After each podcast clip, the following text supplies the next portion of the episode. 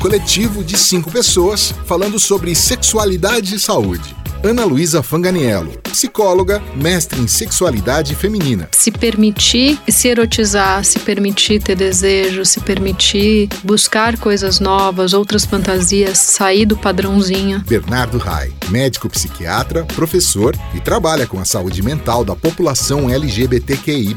É possível ter uma vida sexual saudável sem seguir normas e padrões estipulados pelos outros. Tereza Imbiruçu, médica ginecologista e obstetra. A sexualidade não é sinônimo de coito. Não se limita à presença ou não de sexo de orgasmo. Marina Zanetti, psiquiatra e sexóloga. E na verdade, todo mundo tem algumas fantasias que não necessariamente precisam estar sempre relacionadas ao outro como um todo e que isso é individual, é algo que faz parte da natureza humana. Rafael Zene, psicólogo, sexólogo e educador sexual. Todo mundo tem um fetichinho, todo mundo tem uma vontadezinha. Eles são o Coletivo Ser. Bom, gente, muito legal. Boa tarde, bom dia. Como é que é, Rafa? Essas coisas Bom dia, boa aí. tarde, boa noite, coletivers. bom dia, boa tarde, boa noite, coletivers.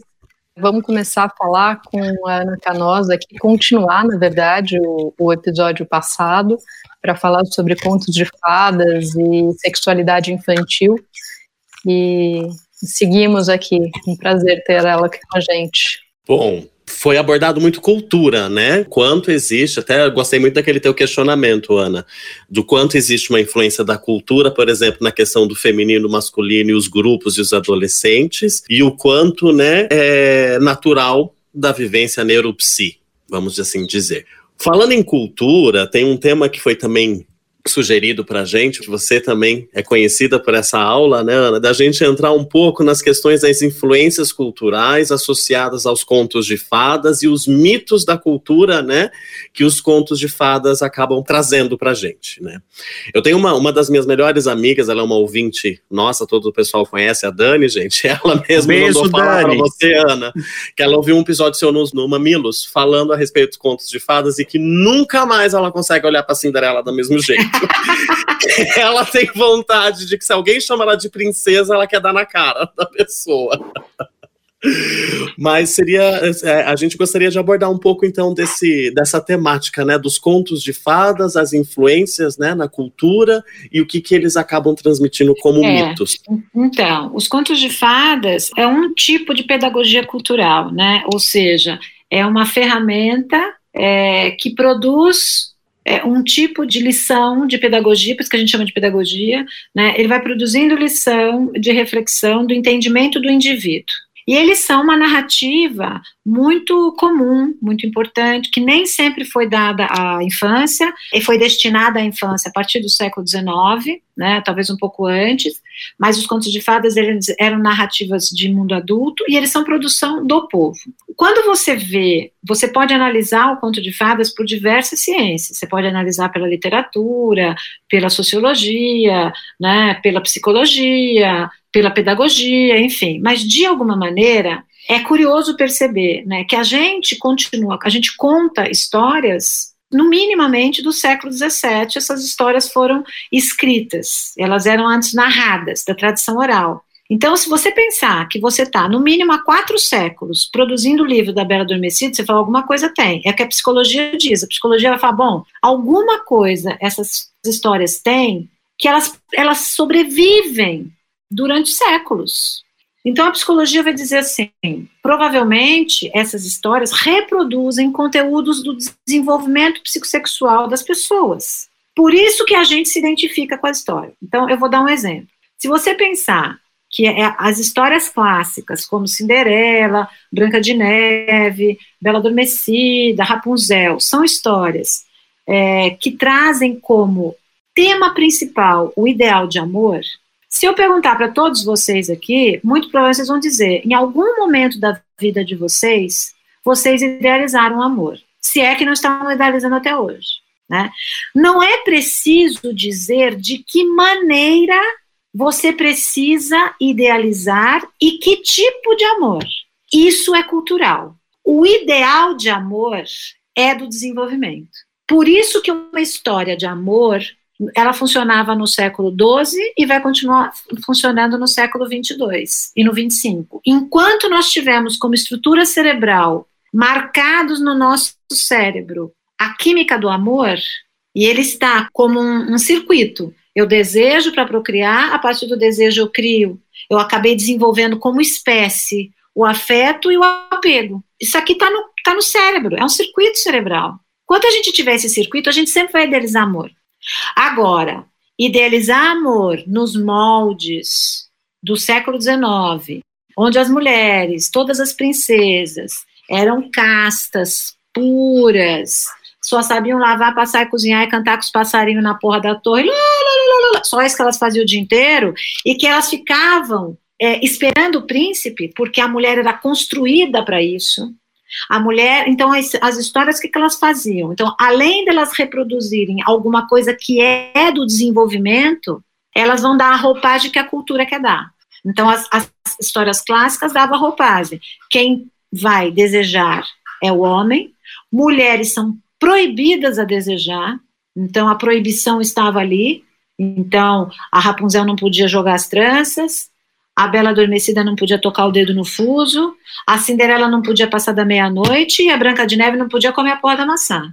Mas a história também diz: não adianta proibir, vai, todas vão comer maçã, vão não sei o quê, porque faz parte do desenvolvimento do indivíduo desejar. Então a história já contava com isso. Já estamos contando que não adianta você ficar dizendo para não fazer, que vai fazer. Todas fizeram, só que aí vinha a proibição.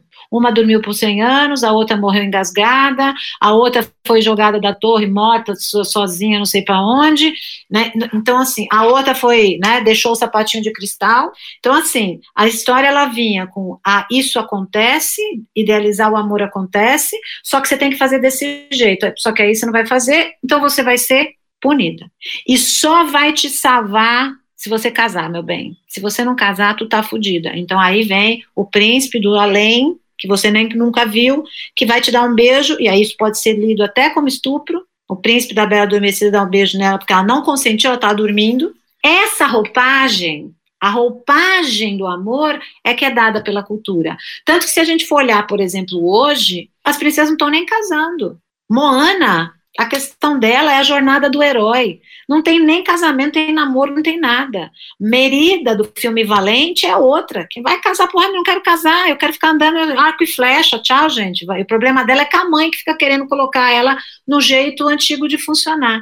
Então a gente já observa que no século XXI as princesas mudaram todas. Né? Já o casamento já nem está mais no. Por quê? Mas o ideal continua. Um dia essa menina vai se apaixonar, talvez. Mas o que ela espera da vida não é mais só o casamento. Então, os contos de fadas, eles são legais, porque, de alguma maneira, quando você os escuta, no mundo da fantasia, ele vai dando sinais do seu do desenvolvimento psicossexual de maneira geral, do certo e errado, do bom e do mal, do que a gente idealiza, do que a gente aspira na vida.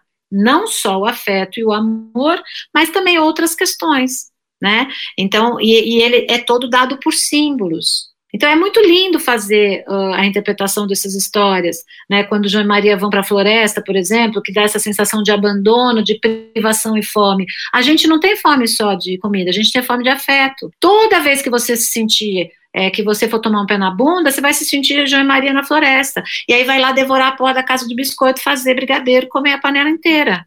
A história, ela reproduz coisas que você vai viver. Por isso que essas histórias ficam. Porque você vai escutar abandonar na floresta e casinha de doce, isso vai fazer sentido para você em algum momento da sua vida. Porque a história vai dizer o quê? Ela vai falar que a oralidade tem a ver com abandono, com colocar de volta para dentro quando eu me sinto quando eu me sinto abandonado. Isso você vai sentir a vida inteira. Você vai repetir João Maria na floresta. Ou você vai tentar seduzir o lobo na estrada, e quando você chegar na porta do motel, falar, Ih, que, que boca grande você tem, quero não, quero não, quero não. Queria até agora há pouco, mas agora na transar não quero mais, quero ir embora. Que é a Chapeuzinho Vermelho se assustando, que, que boca grande você tem, lobo mal, não é? Então, você escuta isso, faz sentido. Faz sentido, é, faz sentido. Teve uma fase que eu já seduzi, não, cheguei na hora do vamos ver, quero mais não, né? Quando eu seduzo meu pai na infância, não é? Bem entre aspas, sedução da criança, ela não quer transar com o lobo. Né? Então, assim, então as histórias elas vão dando essas referências, e é muito lindo fazer interpretação a partir desses dois vieses. Um é do desenvolvimento e a história vai reproduzir ideais humanos, desejos, medos, desafios e descobertas na esfera da sexualidade e não só na esfera da sexualidade. Agora, ao mesmo tempo, a roupagem que os contos têm traduzem questões sociais, de pedagogias culturais ligadas a gênero, ao que se espera do ser humano naquele momento da cultura. Então, a gente sempre lê por esses dois viés. Eu, pelo menos, gosto de ler pelos dois viés. Por isso que eu não acho, gente, ruim é, continuar contando Bela Adormecida. Pode contar, desde que a menina e o menino tenham outras histórias com outros objetivos e outros desafios que não só a Bela Adormecida, né, com Esperando o Príncipe.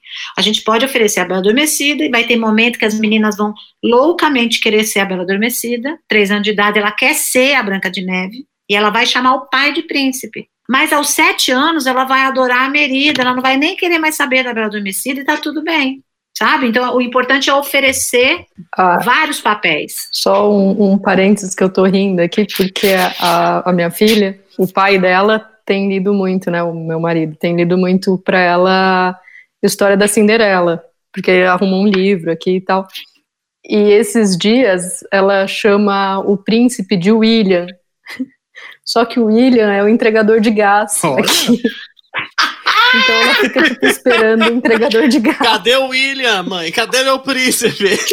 Olha que legal, ela tá usando Exato, o William como referência. Tipo, agora tem que, que desenhar, desenhar o William. Gente, mal sabe o William que ele está sendo William, desejado por ela. sabe. a Dani. Olha lá, Dani. Príncipe Muito encantado também, me dá calafrio. Ô, Dani, é melhor aquela assim, ó. Que príncipe que nada, é melhor o lobo mau, que te escuta melhor, te enxerga melhor e ainda te come. Oh. Delícia! Eu ia até trazer que a partir dessas novas princesas, eu também tenho uma crítica se a gente avaliar bem, né? A Elsa é uma das primeiras, a poderosa. Primeiro que ela vem, né? Ela é filha do rei, então a coroa é dela por direito, não por casamento. Isso é legal. Segundo, que ela toma as decisões e tem crítica à irmã, que representa mais essa princesa antiga. Mas terceiro, ela é frígida e congela o país inteiro. Entende é, a é- sexualidade é, dela negada. É, é, é, isso, isso não é legal, né? Eu acho que tem esse viés também interessante aí, né? Uhum. Da mulher que não tem a, a, que não construiu afeto, porque quem tem o afeto é a irmã, né? Que uhum. aparece o namoro. É, isso é interessante pensar também, viu? Não é? E, Pode falar, Ber. Não, que eu ia falar, estudando bastante né, a saúde mental da população LGBT, principalmente LGB, né? Os contos de fada e tal, também, na verdade, as pessoas LGBT, elas ficam meio num limbo, assim, né? Então, é algo bastante interessante. Eu até peguei um, um livro aqui atrás, que é esse Over the Rainbow, que é uma releitura de contos de fada, mas com uma temática LGBT. Não conheço, preciso comprar. É, é bem legal, é bem legal. É legal Como é que você vê isso, Ana? Uh, transpor ou tentar fazer esse link entre os contos de fada e um mundo não hétero cis normativo, né? Então, eu acho assim, de novo, a questão do ideal de amor ou do desejo, ou do dilema, vai acontecer para todo mundo, independente da sua orientação sexual e da sua identidade de gênero, né? Você vai, você vai idealizar o amor, você vai pensar numa pessoa que vai te salvar do mundo, que não vai te abandonar,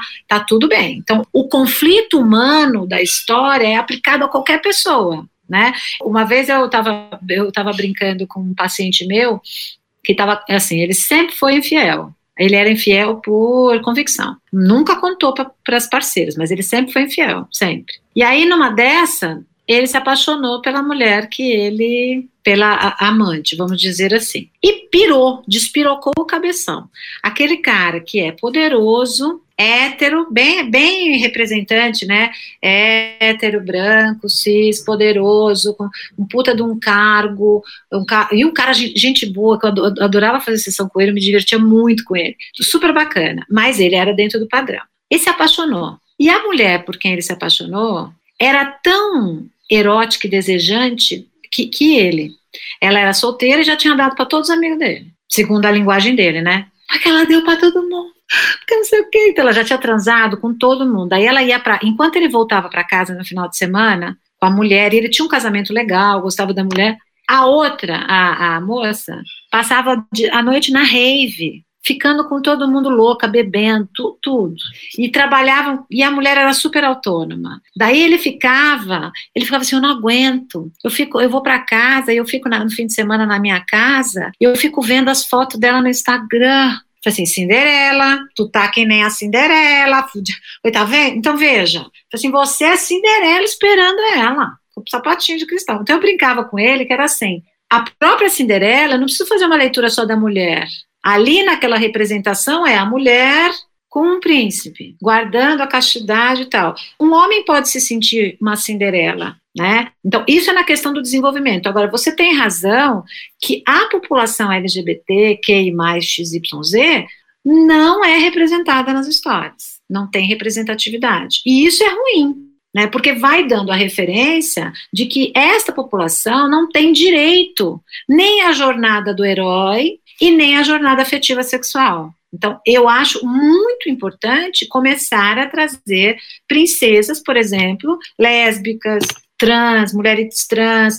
E assim, a expectativa é que isso aconteça no futuro, né? Por exemplo, se você pega até, dois, até o final do século XX, até 1990, por exemplo, todas as princesas tinham um padrão, um padrão europeu. Depois começaram a Disney ou outros estúdios começaram a incorporar mulheres de outras raças e etnias.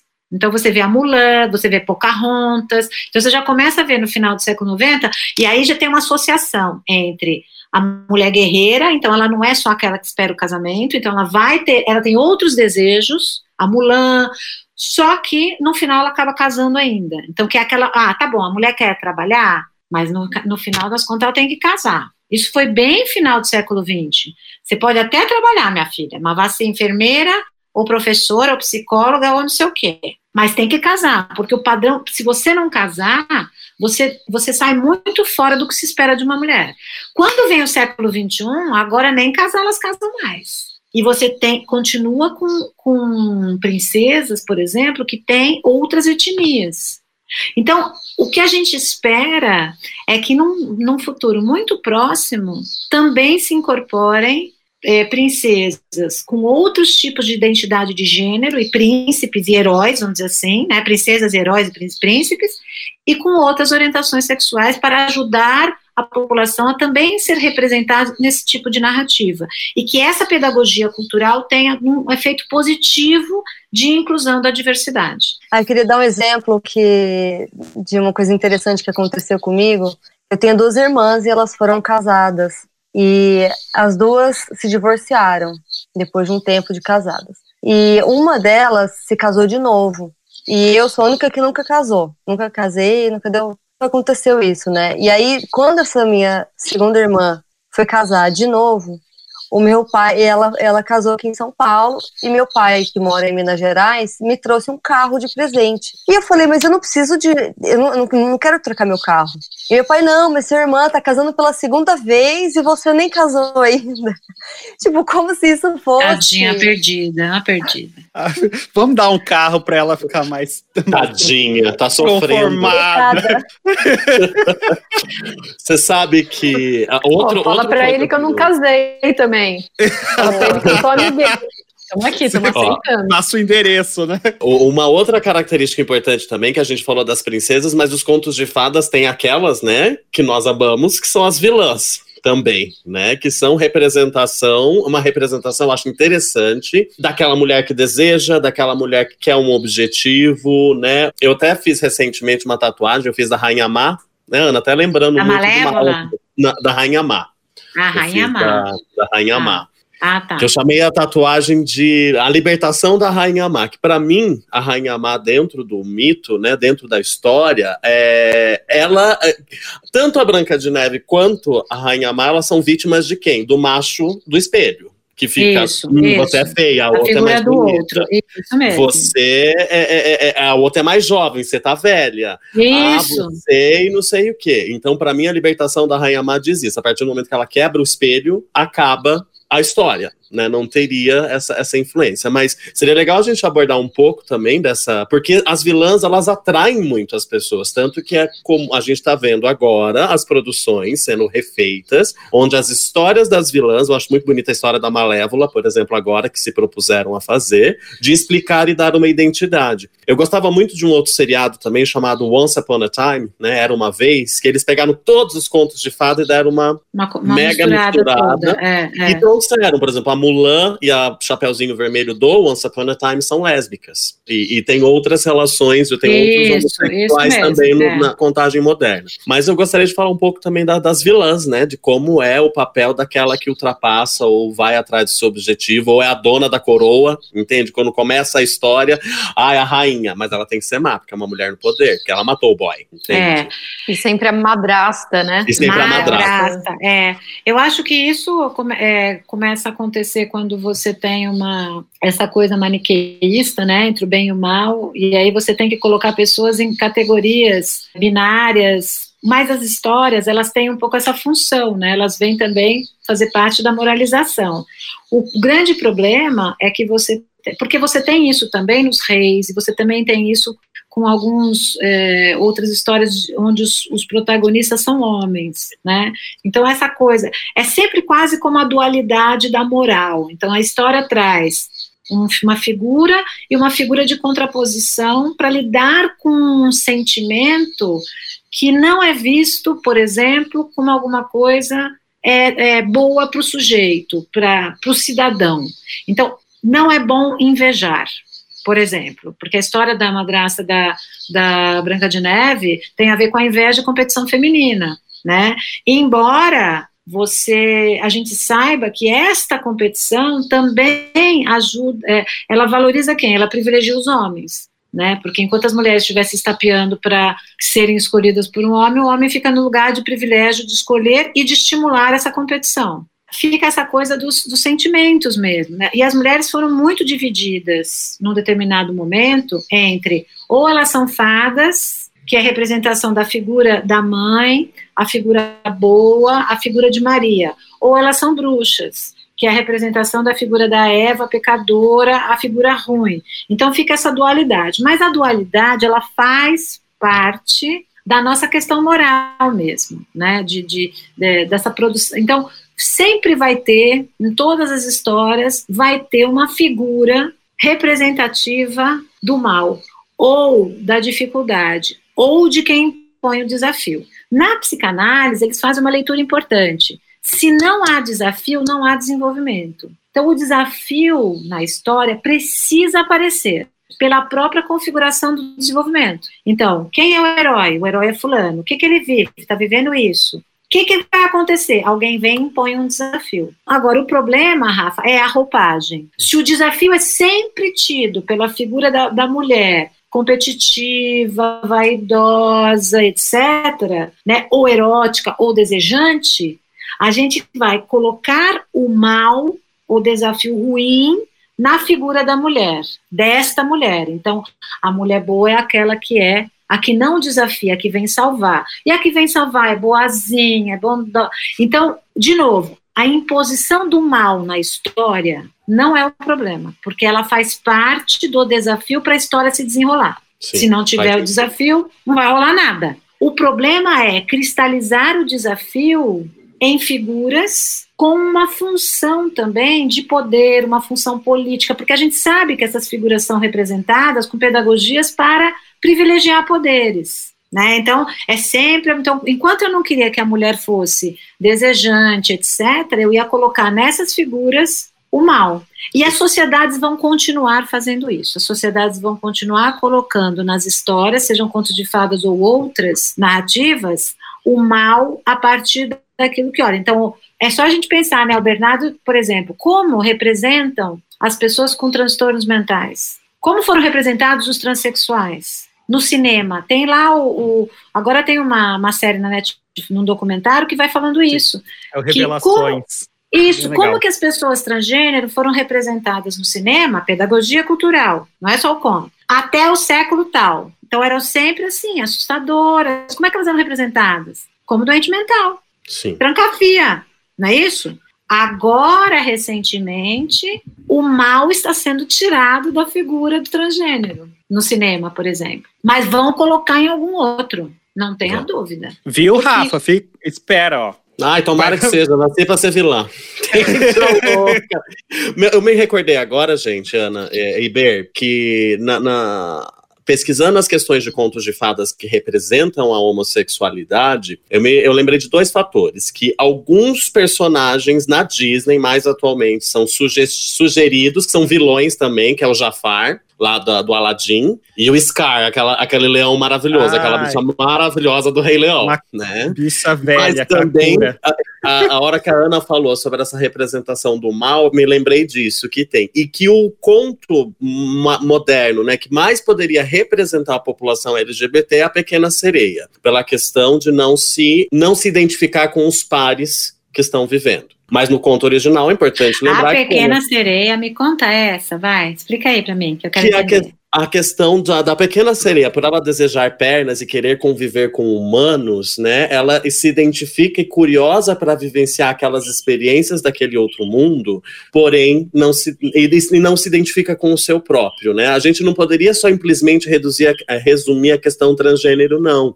É uma questão de afeto ali também, porque tem a questão dela estar tá se apaixonada pelo outro, pelo príncipe humano né? Então, que poderia, até a vilã, a Úrsula, ela é inspirada numa drag queen, né? A Divine, uma importante drag queen, aliás, do movimento LGBT no, nos anos 80, né, Ber? 70, 80. 70, 80. Que ela é a musa de John Walters. É, hum. Do primeiro Hairspray, ela é a mãe da mocinha do, do, protagonista. Mas voltando, daí na Pequena Sereia, o que eles trazem na Úrsula, a make-up, a apresentação da personagem é bem drag queen, então que poderia ter na, na Pequena Sereia alguma questão mítica relacionada à população LGBT né, dessa, dessa não identificação com seus pares. Interessante. Porém, né, mas aí que entra, que era interessante, que no conto original, quando a sereia ganha perna, o que, que acontece é cada passo equivale a mil facadas nas solas dos pés, que também é representativo. Quer bancar ser a bicha? Toma. Entende? Também. A caminhada vai ser difícil. É, mas é, também já li um pouco sobre, na, na Pequena Sereia, não tinha lido nada a respeito do. Eu estou fazendo um curso agora sobre que vai ter a Pequena Sereia Aladdin também, para eu entender um pouco melhor também outros autores e tal. Mas eu tinha lido também sobre a Pequena Sereia, ela ela ter que castrar o próprio corpo, aquele movimento da castração feminina, Sim. de ter que castrar o corpo para se adequar a uma figura masculina. Macho, né? uhum. Que é a história também de, de cortar o pé do sapato, de cortar o dedão e uhum. o calcanhar para caber no sapatinho da prometida em Cinderela. E que ela também tem que recusar a própria identidade, parte da sua identidade, para poder se adequar né, de ser a princesa escolhida também. Mas eu não tinha visto pelo seu outro lado e curti esse lado também, achei legal. Agora, recentemente, revelaram que o Bob Esponja é assexual. Sim. Souber, vocês souberam disso? Sim, soube. Aí o que eu vou contar agora é um babado, fofoca interna. Bastidores, fofoca bastidores. Bastidores, bastidores de consultório. Bastidores de consultório, que, por exemplo, a empresa é, revelou, eu acho que nos Estados Unidos, parece, agora, na semana LGBT, que o, o Bob Esponja foi criado com o perfil da sexualidade, né? Que a gente não sabe se é verdade ou não, se eles estão usando só esse momento para falar, mas enfim. E no Brasil não se foi permitido fazer as postagens que fizessem a mesma revelação. Tá, meu bem? Oi, gente. Tipo que as crianças brasileiras não estão, elas não podem entrar em contato com isso. Não pode, não pode, gente. Não pode entrar em contato com a sexualidade, não pode entrar em contato com a sexualidade, não pode entrar em contato com nada, né? Não pode entrar em contato com a, com a terra. É redonda. É. Com a terra né? redonda, não pode Mas aí o moço de família pode. E as namoradinhas? E aí uhum. a fulaninha vai dar beijinho nela? E não sei o que. Não, aí pode, e aí, né? e assim, né? E assiste filme pornô no tablet do pai, né? E É, da mãe, é. e no computador dos pais. E das mães. Então, assim, é uma incoerência no Brasil, a gente é muito incoerente, gente. É muita incoerência, é muita. O Brasil é muito esquizofrênico com essa coisa da educação, né? Quer dizer, ao mesmo tempo você estimula a criança com roupa de. Você estimula a menina a ter roupa de mulher com 5 anos de idade, usar salto alto. Né? Não ela brincar, porque as crianças normalmente faz parte da brincadeira infantil também copiar a mãe, tudo bem, não é o problema o- de botar o salto alto e botar o batom, não é isso, mas é o estímulo que se faz a esse tipo de performance do, Uhum. do corpo feminino com crianças muito pequenas. Aí não pode falar de sexo. Até aproveitando o gancho, é, gente, vamos liberar a Ana. Faz um tempão Uhum. que a gente já tá aqui. Comer, É, comer, fazer xixi, né, Marina? Né, Ana? vou comer. Sair escondido, trabalhar. cair. Bom, é, é alguém foi falha na internet aqui. falha na internet, indo pro banheiro. Alguém tem mais alguma coisa para colocar para Ana antes da gente pedir para ela encerrar? Não, acho que a gente falou bastante coisa, foi muito rico. Acho que é isso. E a gente pode convidar de novo, né? Uhum. Toda Ana, temporada, Ana, Ah, eu vai, acho. vai ser. Estão falando que não a é pra te que liberar. Convidar de novo. Não libera a Eu Ana, acho não. A Convidar gente- de novo, porque eu não participei. Ai, coitada Eu da não tive, Tadinha da Tereza. não tive chance de participar. Um monte de pergunta, um monte de coisa, não sei o que aconteceu. E, enfim, é, Ana, foi, foi ótimo ter você aqui, mas eu quero de novo. Obrigada, gente. Foi um prazer. Ontem, Ah. ontem eu tá. Oi, diga, amor. Não, eu ia. Fizeram um comentário aqui, ó. Não libera a Ana, não. A gente vai fazer igual a Cia. Vai deixar ela Deixa. trancada, presa. É, não, só queria agradecer porque esse assunto gera muita, muita questão em todo mundo. Eu acho que falta ainda, em algum momento, com certeza, eh, você já está convidada a participar novamente, mas falar da ansiedade dos pais, que eu acho que muitas vezes é muito maior do que das crianças e dos adolescentes, né? E eu não tenho nem palavras para agradecer. Eu já tinha conversado com você por telefone no Congresso da Esbrache do ano passado, que eu fui falar e tal, né? E aí te conhecer agora, mesmo por vídeo, é um prazer. Obrigada, Então, querido. Foi um prazer. É, eu quero só deixar claro para os pais que, assim, eu entendo, eu também consigo entender a angústia, porque é uma questão também de aprendizado. Para mim, é, eu falo de sexualidade há 20 anos, 20 e tantos anos, então. Para mim é fácil falar com meu filho. Às vezes eu até me pego meio, e agora vou falar o quê? Porque, né? Então não é porque eu também falo que eu também não passo por isso. Mas eu acho que a gente tem, sabe, a nossa função ajudar nossos filhos a construir esse saber. A gente tem que saber que tem um monte de profissionais de educação e sexualidade que nos ajudam, tem livros didáticos para ajudar, vídeos, podcasts, sabe? Então eu acho que dá para fazer um bom trabalho, sabe? A gente pode fazer com calma, fazer com as crianças. Eu acho muito legal, assim. Eu, eu que agradeço o convite. Arrasou, Ana. Eu particularmente quero te agradecer muito, viu? A Ana, gente. Eu conheço ela pessoalmente, vocês não. A Tereza conhece também. Eu Ah, conheço também, eu já dei aula na A Ana também. É. Então, gente, a Ana foi, foi e é minha professora na área de sexualidade, tá? Vou, vou vender aqui um pouco do teu peixe, Ana, que ela tem, volta e meia perguntam pra gente onde fazer cursos, que cursos existem na área da sexualidade. A Ana, tá? Ela tem, ela é coordenadora de um curso de educação em sexualidade e terapia sexual na, na Unisal, aqui em São Paulo Com um padre. com um padre maravilhoso. Já vamos deixar padre Ronaldo. Vem aqui com a gente um dia, padre. Para mostrar que é completamente possível juntar ciência com religião. É. E não tornar as coisas um dogma, né? Ou dogmáticas, né? A religião pode entrar com a sua perspectiva de fé, de ética, né? Mas a, a ciência como educação, como proposta de, de, de clínica, é uma coisa que pode andar junto. Quem vai fazer essa mediação somos nós, é você, pai, é você, mãe, é você, profissional, você vai fazer sua mediação, né? Dentro da sua casa com seus valores. Então, receber uma criança cuja família vai dizer que não pode masturbar, tá tudo bem. Se essa família acha que não pode masturbar, eu acho um pecado não se masturbar. Eu não acho pecado, acho que o pecado contrário é não se masturbar. Mas eu posso falar isso pela perspectiva da ciência. Na minha sala de aula, eu posso dizer: olha, segundo a ciência, a masturbação faz parte da vida, né?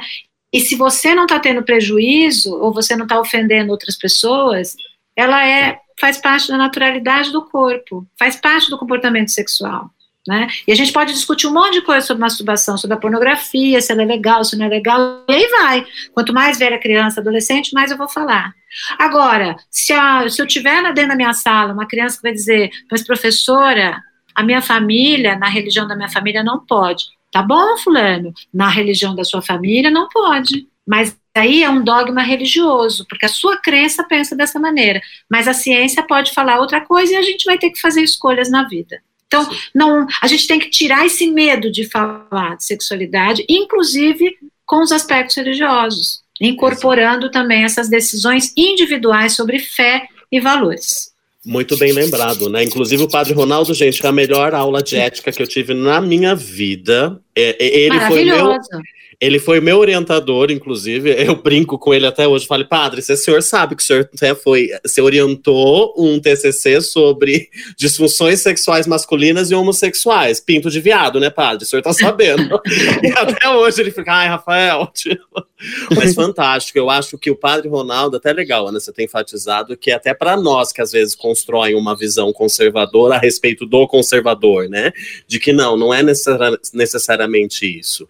Ele foi um uma importação muito importante na minha caminhada para entender o outro lado também. Isso, muito, exatamente. Bem válido, muito válido. Exatamente. Mas, bom, é, gente, então ela tem esse curso é. na Unisal. Pode falar, Marina. Queria, queria agradecer mesmo a participação da Ana.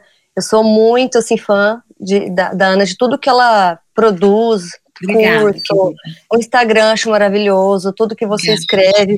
Os seus livros são maravilhosos, aquele sexoterapia é muito legal. E tem o podcast da Ana também, né, é. né? Do, da, da UOL, eu, é, e é muito legal também. Eu super indico para os meus pacientes, para as pessoas que querem é, saber mais, entender mais sobre sexualidade. Acho que a sua abordagem é muito didática, assim, maravilhosa.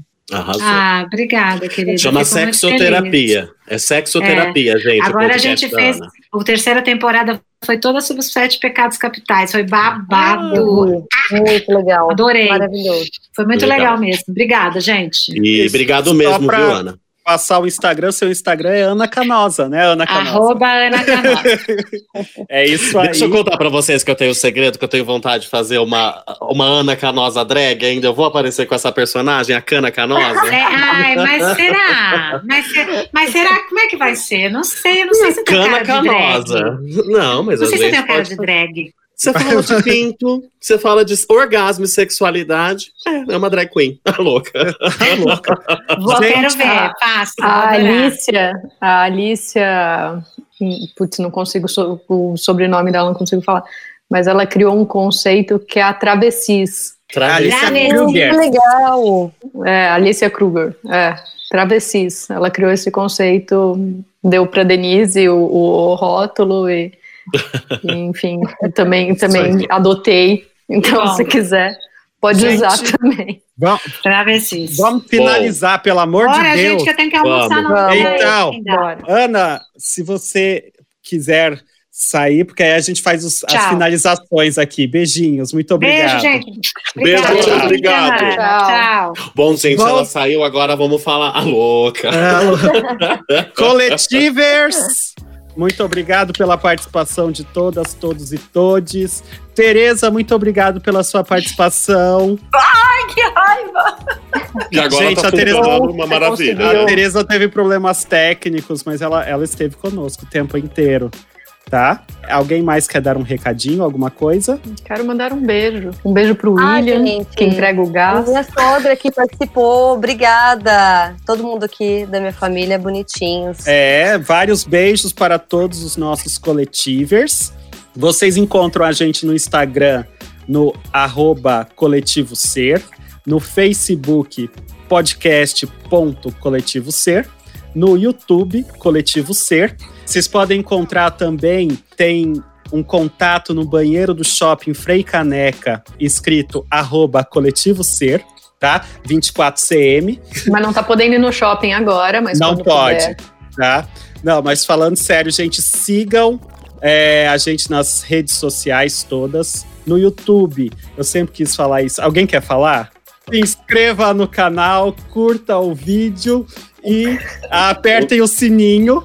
Onde tá o sininho? Aqui. Não. Eu sou. Ai, é difícil. Aqui. É, eu não sei onde tá, em algum lugar. Deus. Ah, Estamos em todas as plataformas, Spotify, ah, no Apple Podcast.